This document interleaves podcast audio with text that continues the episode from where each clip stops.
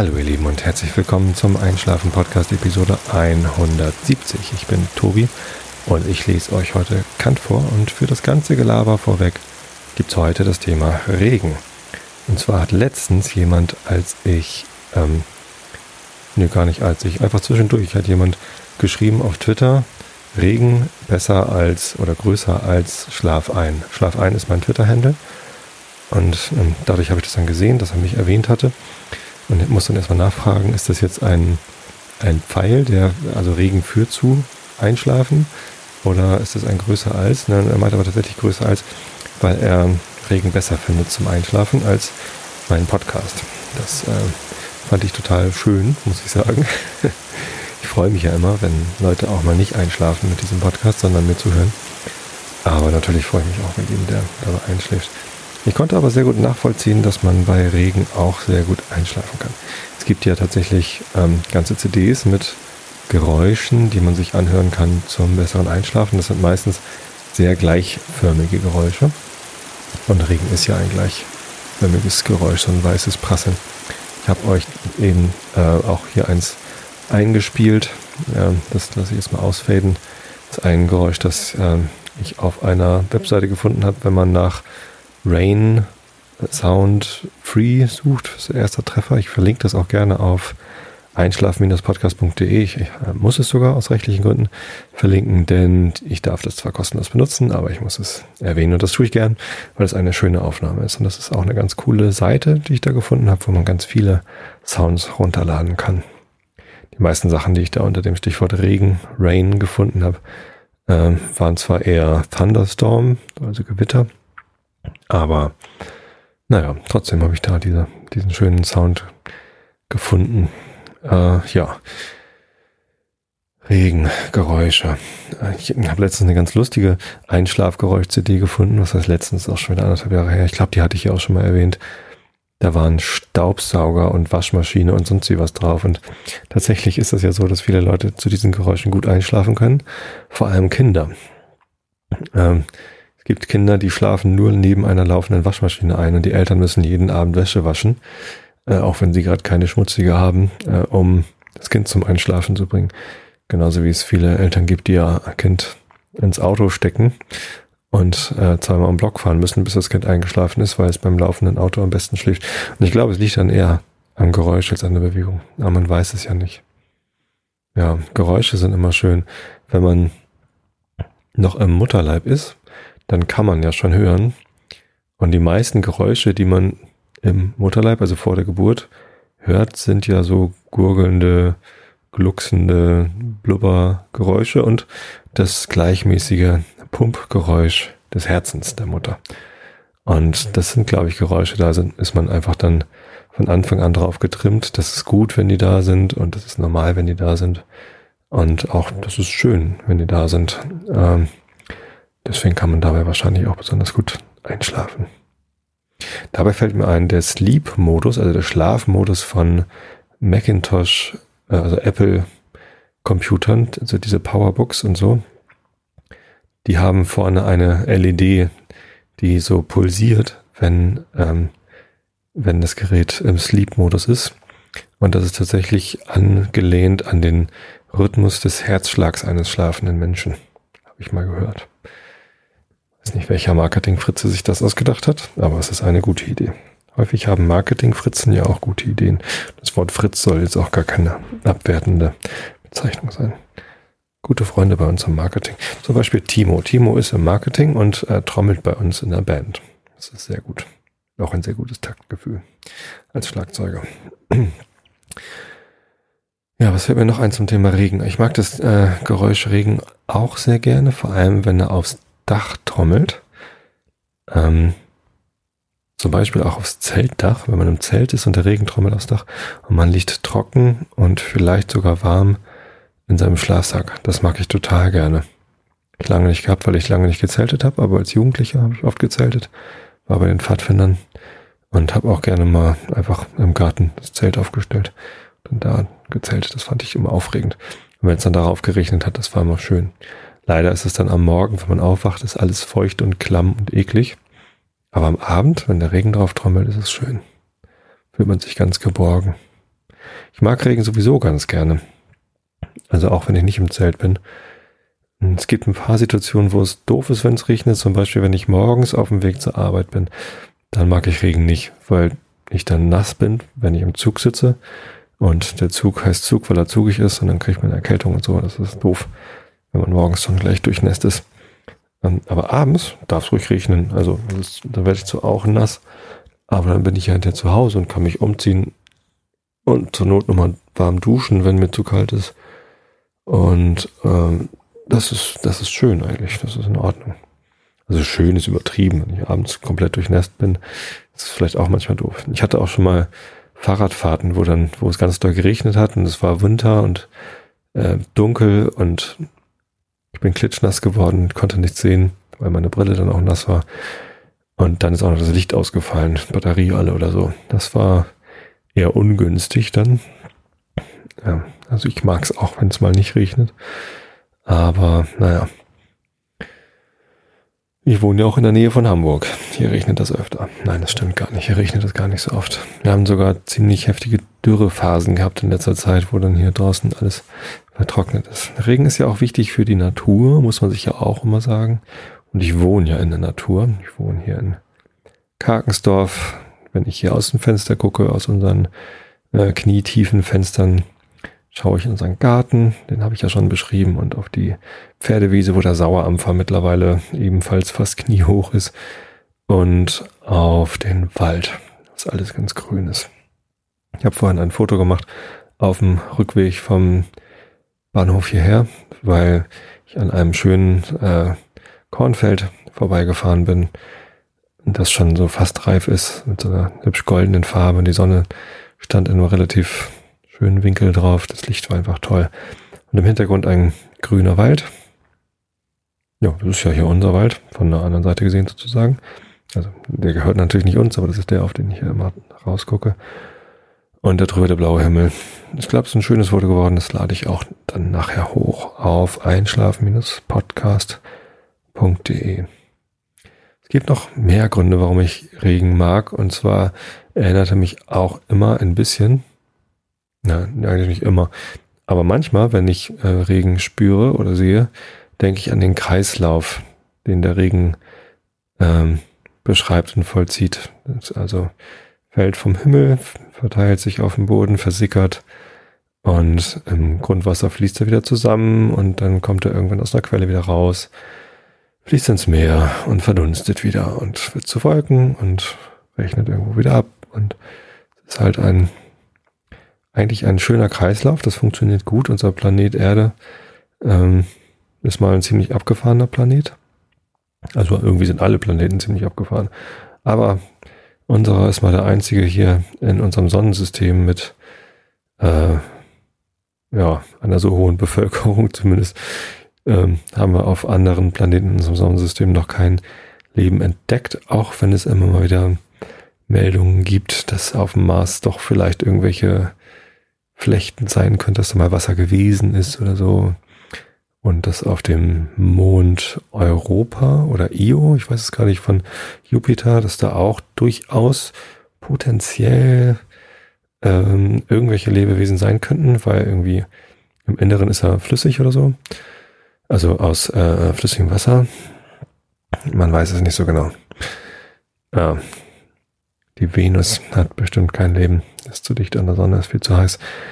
Apropos Venus, der Venus-Transit, äh, das war ja auch nochmal Ganz witzig letztens. Ähm, ich habe jetzt nochmal einen, einen Podcast zum Thema Venus-Transit gehört und zwar vom Scientific American. Die haben ein, eine ganze Reihe von Podcasts und äh, Steve Mirsky nimmt da seit Jahren den Scientific American Podcast auf, ähm, der sehr schön ist. Früher gab es da immer noch äh, so eine eine Rateshow mit drin. Davon hat er sich jetzt leider verabschiedet. Aber es gab einen, Zweige, einen, einen zweiteiligen Podcast zum Thema Venus-Transit. Hat ein Interview gemacht mit jemandem, äh, der das Buch geschrieben hat, äh, The Day We Discovered the Sun oder so. Werde ich alles verlinken im Blog. Also geht ruhig auf einschlafen-podcast.de und da findet ihr dann diese ganzen Informationen. Zumindest ähm, hat der im ersten Teil beschrieben, wie 1769 oder wann das war, ähm, damals die ersten Venus-Transits aufwendigst untersucht worden sind von den ähm, Wissenschaftlern zu ihrer Zeit. Die haben nämlich äh, großartige Expeditionen unternommen, um den kurzen Moment, wo die Venus ähm, direkt vor der Sonne, also zwischen uns und der Sonne durchmarschiert, zu untersuchen. Und zwar wollten sie das von unterschiedlichen Stellen auf der Erde anschauen. Einmal vom, möglichst nah vom Pol, vom Nordpol und einmal möglichst nah am Äquator. Und die Unterschiede in diesen Beobachtungen, also wie lange das gedauert hat und ich glaube auch, wo die Sonne wird, wo, wo dieser Pfad längs gelaufen ist und so, sollte halt dabei helfen, genauer zu messen, wie weit die Erde eigentlich von der Sonne entfernt ist. Wenn man das nämlich dann mit diesen Dreiecken, die man hat, also wie weit ist, ähm, ja, wie weit sind die Menschen auf der Erde voneinander entfernt? Und als, als zwei Punkte des Dreiecks und der dritte Punkt ist dann die Venus. Oder der dritte Punkt ist die Sonne. Hm, ich habe es vergessen und die, die Venus zieht dann da so durch. Dann kann man also an der, anhand der Dauer, die dieser Venustransit äh, braucht, messen, wie, äh, wie groß diese Entfernungen sind. Das ist quasi, die, also dieses Dreieck, wenn man sich das vorstellt wie ein Kuchenstück, dann äh, müsste man einen Kuchen in 144.000 Teile schneiden, um so ein schmales Stück rauszukriegen. Fand ich ganz witzig. Ja, und was ich mich beim Venus-Transit selbst gefragt hatte, also ich habe ihn mir auch angesehen mit meiner großen Tochter zusammen, sind wir extra ein bisschen früher aufgestanden. Ich habe ein altes Teleskop hingestellt und dann das Licht von der Sonne durch dieses Teleskop auf ein Blatt weißes Papier geworfen. Ich habe leider keinen Sonnenfilter mehr gehabt, also mussten wir das so projizieren. Und da haben wir tatsächlich diesen kleinen schwarzen Fleck auf der Sonne gesehen, der dann die Venus war. Das fand ich ganz nett und ich wusste auch, dass es damals eine Riesenrolle gespielt hat in der Entdeckung, wie weit wir denn von der Sonne entfernt sind. Und das damals wusste man halt noch nicht so genau, wie groß das ganze Sonnensystem ist und so weiter und so fort. Damals war das bestimmt total aufregend für uns. War das jetzt so halb aufregend? Also meine Tochter war, glaube ich, nicht so beeindruckt, aber ich fand es irgendwie schön. Das ist so, natürlich habe ich jetzt keine großartige Messung. Das war jetzt kein Experiment, ähm, wo ich was gelernt hätte oder so. Ähm, aber also ich hatte halt das Gefühl, dabei gewesen zu sein und irgendwie das mitbekommen zu haben. Tatsächlich ist es aber so, dass die Forscher, ähm, die ähm, richtige Teleskope haben und nicht so ein staubiges altes Teil vom Flohmarkt wie ich, die haben da sehr genau hingesehen auf diesen Venus-Transit, um auch wieder ähm, astronomische Erkenntnisse zu sammeln. Und zwar ging es denen jetzt nicht mehr um die Entfernung, die wissen Sie alle schon ganz gut, sondern um die Atmosphäre der Venus. Die kennen wir zwar auch schon sehr gut, weil wir mal Proben hingeschickt haben, äh, Probes, nee, wie heißen die, so kleine, ähm, wie heißt das? Satelliten? Naja, so Son Sonden heißen die. Ähm, Sonden hingeschickt und die haben die Atmosphäre der Venus schon ganz gut untersucht. Das heißt, wir wissen, äh, wie sie zusammengesetzt ist. Aber wir wissen noch nicht, wie sie aussieht, äh, wenn wir quasi sie bei einer ähm, ja, Eclipse, also bei einer finsteren, finster, das kann man nicht sagen, also finster ist ja noch nicht gerade geworden, ähm, ja, bei, bei einem Transit, wie sie dann aussieht. Und deswegen haben also die mächtigsten Teleskope der Welt haben geguckt, wie sieht das am Rand aus, also am Rand der Venus während des Sonnentransits also wie bricht sich da das Licht und welche äh, Spektralanalysen kann man da alles fahren, keine Ahnung. Ähm, um halt quasi das Wissen über die Entfernung und Zusammensetzung der Atmosphäre und auch Dicke der Atmosphäre und so äh, zu überführen in ein Wissen darüber, wie sich denn so ein Transit, äh, wie, wie sich so eine Atmosphäre bei einem Transit bemerkbar macht.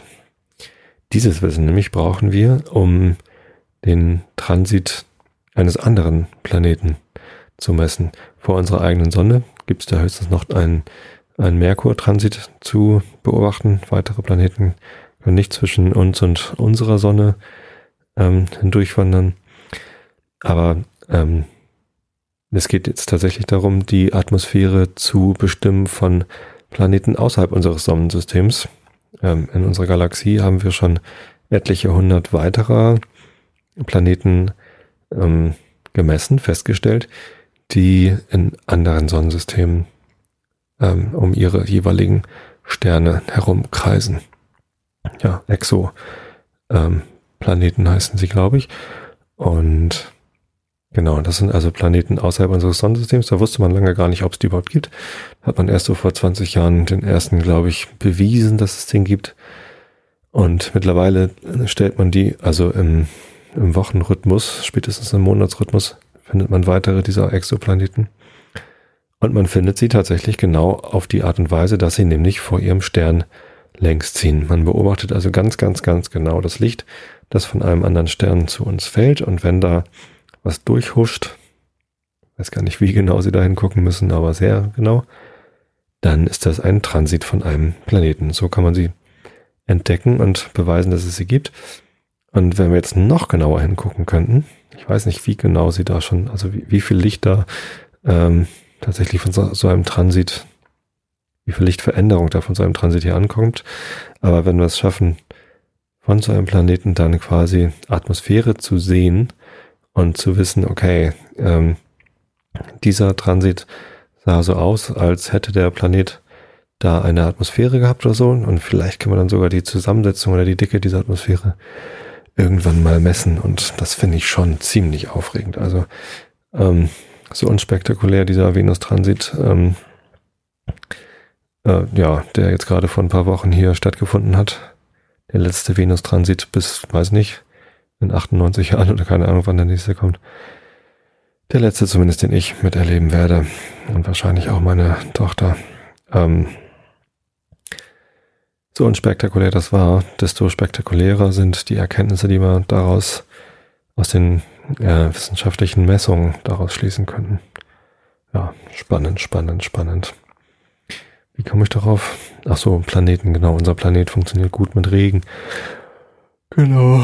Und, und dann denke ich manchmal noch, wenn ich das Wort Regen höre, und da mag ich es auch ganz gern, sich Regen bringt Segen, ist ja ein, ein Sprichwort. Damit meint man natürlich das Regen, dass man sich regt und bewegt sozusagen. Dann bringt Segen. Dann, dann, ja, dann tut halt gut, wenn man was tut.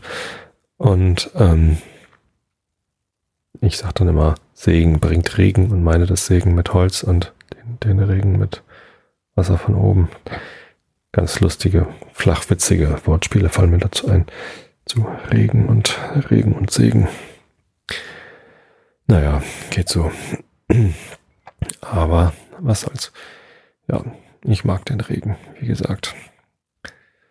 Und dann gibt's ja noch den übertragenen Regen, also Regen im übertragenen Sinn, zum Beispiel Geschenkeregen, für den ich mich jetzt nochmal eben äh, nebenbei ähm, natürlich ähm, ganz besonders bedanken möchte. Und zwar habe ich schon wieder zwei Geschenke bekommen. Und zwar eine Modest Maus CD, die ich noch gar nicht hatte, die ich auch noch gar nicht kannte. Ich hatte nur mal reingehört und fand sie ganz klasse und habe sie auf meinen Amazon-Wunschzettel getan und habe sie jetzt bekommen. Ich finde sie wirklich großartig. Coole Mucke. Modest Maus kann ich nur empfehlen. Und einen Film auf Blu-ray, und zwar Wo die wilden Kerle wohnen. Den haben wir sogar gestern gleich angeguckt mit den Kindern. Und der ist ja wirklich, wirklich schön. Also ich hatte den auch noch nicht gesehen, ich kannte nur das Buch. Und es ist zwar ein bisschen anstrengend, weil das, ich glaube, so sehr, ja, ein soziologischer Film, keine Ahnung, da geht es halt um die Beziehung von einem Jungen zu seiner Schwester, zu seiner Mutter. Und das ist halt so ein bisschen krawallig alles und die Mutter hat wenig Zeit für den Jungen und das, die, die, die, äh, die Schwester hat keinen Bock sich mit dem zu beschäftigen und der ähm, Junge ist halt irgendwie ein bisschen verzweifelt und ja, weiß nicht, wohin mit seiner Energie und in, in irgendeinem Wutanfall beißt er dann seine Mutter und rennt weg und ist dann da, wo die wilden Kerle wohnen. Eine sehr äh, fantastische Geschichte sozusagen. Und dort spielen sich dann natürlich die gleichen Szenen nochmal ab. Also es gibt ein ähm, Dialog zwischen dem Sohn und seiner Mutter, bevor er wegläuft, der fast eins zu eins dann später zwischen ihm und einem der wilden Kerle, nur mit ihm in der Rolle der Mutter dann, ähm, nochmal wiederholt wird. Und ja, das ist schon schon fast kompliziert. Also wenn man sich damit wirklich beschäftigen will, dann kann man das auch. Aber für die Kinder war es, glaube ich, einfach nur ein schöner Film, weil es halt voller Abenteuer ist und voller schöner, gefühlvoller Szenen. Und ja, kann man auf jeden Fall wärmstens empfehlen. Vielen, vielen Dank für die lieben Geschenke und ähm, fühlt sich schon fast an wie ein Geschenkeregen. Die Kinder sind schon ganz neidisch, dass ich ständig Geschenke bekomme. Klingelt ständig der Postbote und bringt uns was. Und das ist dann immer für mich und dann sind sie immer ganz beleidigt, dass sie nichts kriegen. Aber es sind ja zum Glück dann Sachen, die ich auf meinen Amazon-Wunschzettel tue, wo auch die Kinder was davon haben und dann sind sie schon wieder versöhnt. Meine Tochter hat schon gesagt, sie macht jetzt auch einen Podcast, damit sie auch Geschenke bekommt. Da habe ich allerdings gesagt, ähm, das wird sicherlich nicht klappen, denn wenn man etwas tut, um Geschenke zu bekommen, dann kriegt man meistens keine. Ähm, und ich mache diesen Podcast ja auch nicht, um Geschenke zu bekommen, sondern ich mache ihn, weil es mir einfach Spaß bringt und weil ich es kann und weil es irgendwie ein Hobby gewohnt, äh, geworden ist und eine Angewohnheit und weil ihr mir ähm, durch eure Downloads und durch eure ganzen Meldungen auf Facebook und euer Feedback per E-Mail und auf Xing und überall kriege ich Feedback. Ähm, sagt, dass es euch gefällt, was ich tue. Und das, ja, ich glaube, ich kann gar nicht mehr ohne Podcasten, weil es einfach so schön ist, so viel von euch zu hören.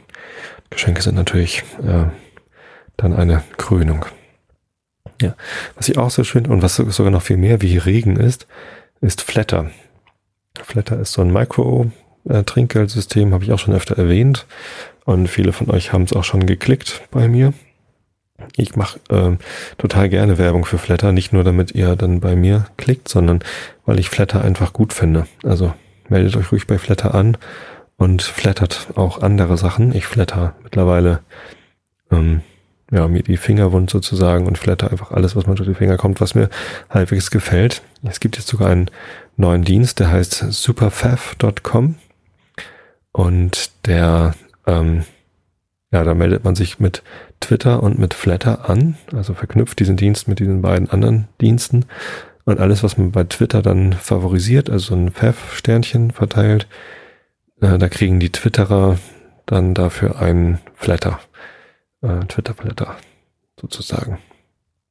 Und ja, Twitter, äh, Flatter ist ja so ein, so ein Trinkgeld äh, mit einem Klick und den kann man jetzt auch noch in, in Twitter einbinden sozusagen. Und ich finde das toll, dass ich alle Leute, die ich jetzt auf Twitter mit einem Sternchen belohne oder wo es mir einfach so gefällt, dass ich den Sternchen verteile, dass die jetzt auch einen wenn auch gering, aber immerhin einen kleinen Betrag an Trinkgeld bekommen. Und da macht es dann ja die Summe der Leute, die das geklickt haben. Ich habe im letzten Monat äh, sowas wie 42 Euro von äh, Flatter bekommen, plus noch zwei äh, äh, einer großzügigen Spende. Ich weiß gar nicht, wie viele Leute gespendet haben. Da waren nochmal 14 Euro als Spende direkt an mich bekommen. Also das ist schon sehr nett. Da kann ich jetzt äh, irgendwas Neues für den Podcast kaufen. Ich meine, zahle natürlich monatlich auch ordentlich Gebühren für die Server, aber ich habe ja auch schon einiges an Hardware gekauft, ähm, wie zum Beispiel mein schönes Tascam-Mikrofon und das ist ganz klasse, dass ich da quasi ein bisschen gegenfinanzieren kann mit euren Trinkgeldern. Und das ist ja auch viele kleine Tropfen machen das Glas dann auch irgendwann voll.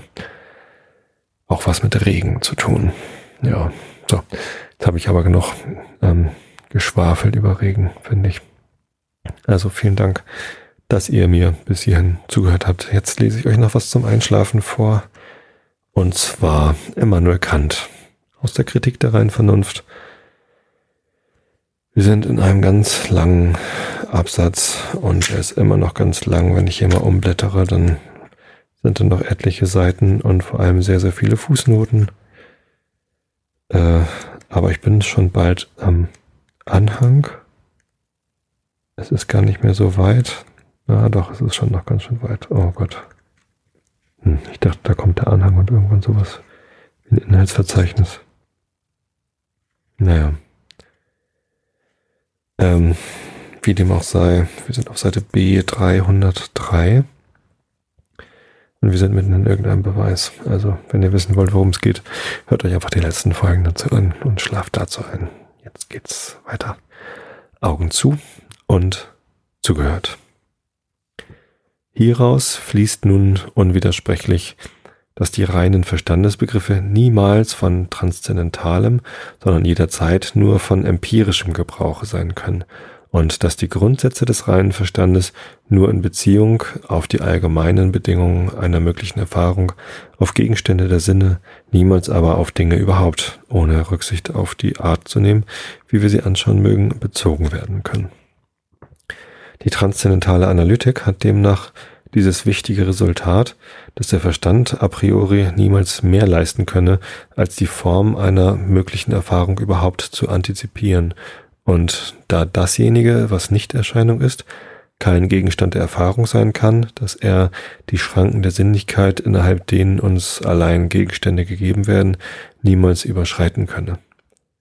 Seine Grundsätze sind bloß Prinzipien der Exposition der Erscheinung und der stolze Name einer Ontologie, welche sich anmaßt, von Dingen überhaupt synthetische Erkenntnisse a priori in einer systematischen Doktrin zu geben, zum Beispiel den Grundsatz der Kausalität, muss dem Bescheidenen einer bloßen Analy Analytik des reinen Verstandes Platz machen. Das Denken ist die Handlung, gegebene Anschauung auf einen Gegenstand zu beziehen. Ist die Art dieser Anschauung auf keinerlei Weise gegeben, so ist der Gegenstand bloß transzendental und der Verstandesbegriff hat keinen anderen als transzendentalen Gebrauch, nämlich die Einheit des Denkens einer mannigfaltigen äh, überhaupt. Durch eine reine Kategorie nun, in welcher von aller Bedingung der sinnlichen Anschauung als der einzigen, die uns möglich ist, abstrahiert wird, wird also kein Objekt bestimmt, sondern nur das Denken eines Objektes überhaupt nach verschiedenen Modis ausgedrückt. Nun gehört zum Gebrauche eines Begriffs noch eine Funktion der Urteilskraft, worauf ein Gegenstand unter ihm subsumiert wird, mithin die wenigstens formale Bedingung, unter der etwas in der Anschauung gegeben werden kann. Fehlt diese Bedingung der Urteilskraft, Schema, so fällt alle Subsumption weg, denn es wird nichts gegeben, was unter den Begriff subsumiert werden könne. Der bloß transzendentale Gebrauch also der Kategorien ist in der Tat gar kein Gebrauch und hat keinen bestimmten oder auch nur der Form nach bestimmbaren Grund Gegenstand. Hieraus folgt, dass die reine Kategorie auch zu keinem synthetischen Grundsatz a priori zu lange und dass die Grundsätze des reinen Verstandes nur von empirischem, niemals aber von transzendentalem Gebrauche sind, über das Feld möglicher Erfahrung hinaus, aber überall keine synthetischen Grundsätze a priori geben könne. Es kann daher ratsam sein, sich also auszudrücken, die reinen Kategorien ohne formale Bedingungen der Sinnlichkeit haben bloß transzendentale Bedeutung, sind aber von keinem transzendentalen Gebrauch, weil dieser an sich selbst unmöglich ist, indem ihn alle Bedingungen irgendeines Gebrauchs in Urteilen abgehen, nämlich die formalen Bedingungen der Subsumption irgendeines angeblichen Gegenstandes unter diesem Begriffe. Da sie also als bloß reine Kategorien nicht von empirischem Gebrauch sein sollen und von transzendentalem nicht sein können, so sind sie von gar keinem Gebrauche, wenn man sie von aller Sinnlichkeit absondert, das heißt, sie können auf gar keinen angeblichen Gegenstand angewandt werden. Vielmehr sind sie bloß die reine Form des Verstandesgebrauchs in Ansehung der Gegenstände überhaupt und des Denkens, ohne doch durch sie allein irgendein Objekt denken oder bestimmen zu können. Es liegt indessen hier eine schwer zu vermeidende Täuschung zum Grunde. Die Kategorien gründen sich ihrem Ursprunge nach nicht auf Sinnlichkeit wie die Anschauungsform, Raum und Zeit scheinen also eine über alle Gegenstände der Sinne erweiterte Anwendung zu verstatten. Allein sie sind ihrerseits wiederum nichts als Gedankenformen, die bloß das logische Vermögen enthalten, das mannigfaltige, in ihrer in der Anschauung gegebene in ein Bewusstsein a priori zu vereinigen, und da können sie, wenn man ihnen die uns allein mögliche Anschauung wegnimmt, noch weniger Bedeutung haben als jene reine sinnliche Form, durch die doch wenigstens ein Objekt gegeben wird, anstatt dass eine unserem Verstande eigene Verbindungsart des Mannigfaltigen, wenn diejenige Anschauung, darin dieses allein nicht gegeben werden kann, nicht hinzukommt, gar nichts bedeutet. Gleichwohl liegt es doch schon in unserem Begriffe, wenn wir gewisse Gegenstände als Erscheinungen, Sinnwesen, Phänomena nennen, indem wir die Art, wie wir sie anschauen, von ihrer Beschaffenheit an sich selbst unterscheiden, dass wir entweder eben dieselbe nach dieser letzteren Beschaffenheit, wenn wir sie gleich in derselben nicht anschauen, oder auch andere mögliche Dinge, die gar nicht Objekte unserer Sinne sind, als Gegenstände bloß durch den Verstand gedacht, jenen gleichsam gegenüberstellen und sie Verstandeswesen, Numina nennen. Nun fragt sich, ob unsere reine Verstandesbegriffe nicht in Ansehung dieses Letzteren Bedeutung haben und eine Erkenntnisart derselben sein könnten. Gleich anfangs aber zeigt sich hier eine Zweideutigkeit, welche großen Missverstand veranlassen kann. Dass, da der Verstand, wenn er einen Gegenstand in einer Beziehung bloß Phänomen nennt, er sich zugleich außer dieser Beziehung noch eine Vorstellung von einem Gegenstande an sich selbst macht und sich daher vorstellt, er könne sich auch von der, von der gleichen Gegenstände Begriffe machen. Und da der Verstand keine anderen als die Kategorien liefert, der Gegenstand in der letzteren Bedeutung wenigstens durch diese reine Verstandesbegriffe müsse gedacht werden können. Dadurch aber verleitet wird, den ganzen unbestimmten Begriff von einem Verstandeswesen als einem etwas überhaupt außer unserer Sinnlichkeit für einen bestimmten Begriff von einem Wesen, welches wir durch den Verstand auf einige Art erkennen könnten, zu halten. So, nach diesem Monstersatz bin ich komplett ausgestiegen. Ähm, ich habe nur noch die Wörter vorgelesen. Ich habe ehrlich gesagt nicht mehr, mehr genau geschnallt, ob dieser Satz schon zu Ende ist oder nicht. Ich bin müde. Ich mache euch jetzt den Podcast fertig und lade ihn hoch. Und ähm, euch wünsche ich eine wunderbare Woche. Viel Spaß mit der Fußball-Europameisterschaft, falls ihr dazu guckt. Und wenn nicht, dann ertragt bitte die jubelnde Meute mit genauso viel Entspannung und Ruhe, wie ich das tue. Also, wünsche euch eine gute Nacht. Schlaf gut. Bis zum nächsten Mal.